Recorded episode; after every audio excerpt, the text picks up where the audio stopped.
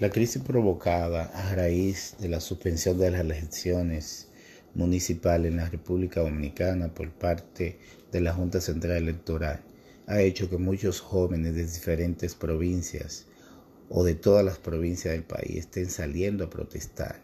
Piden la renuncia del Pleno de la Junta Central Electoral.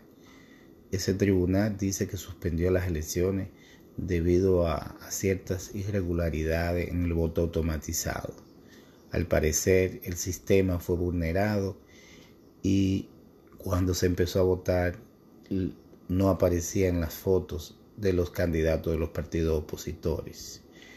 En ese sentido, la oposición acusa al gobierno de haber metido su mano para que este estado de cosas ocurra. Sin embargo, el gobierno se defiende y acusa al líder principal del partido opositor. De hecho, hay una persona detenida, un coronel de la avanzada de ese candidato, acusado de, estar detrás de, de todo lo que pasó con el sistema. En definitiva, pensamos que lo que está haciendo el pueblo dominicano es algo correcto. Tiene que protestar por sus derechos. El pueblo ya no se quiere quedar de brazos cruzados y entiende que el país necesita un cambio.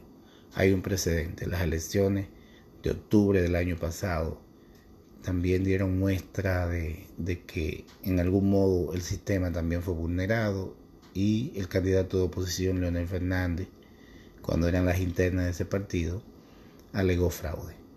En ese sentido, creemos que la Junta tiene que cambiarse. Yo creo que no es el momento ahora. Lo que tienen que garantizar que el próximo proceso electoral, que creo que va a ser en un mes, sea diáfono y que hayan observadores internacionales y que el sistema sea vigilado. En todo caso, lo que más conviene es volver al voto manual.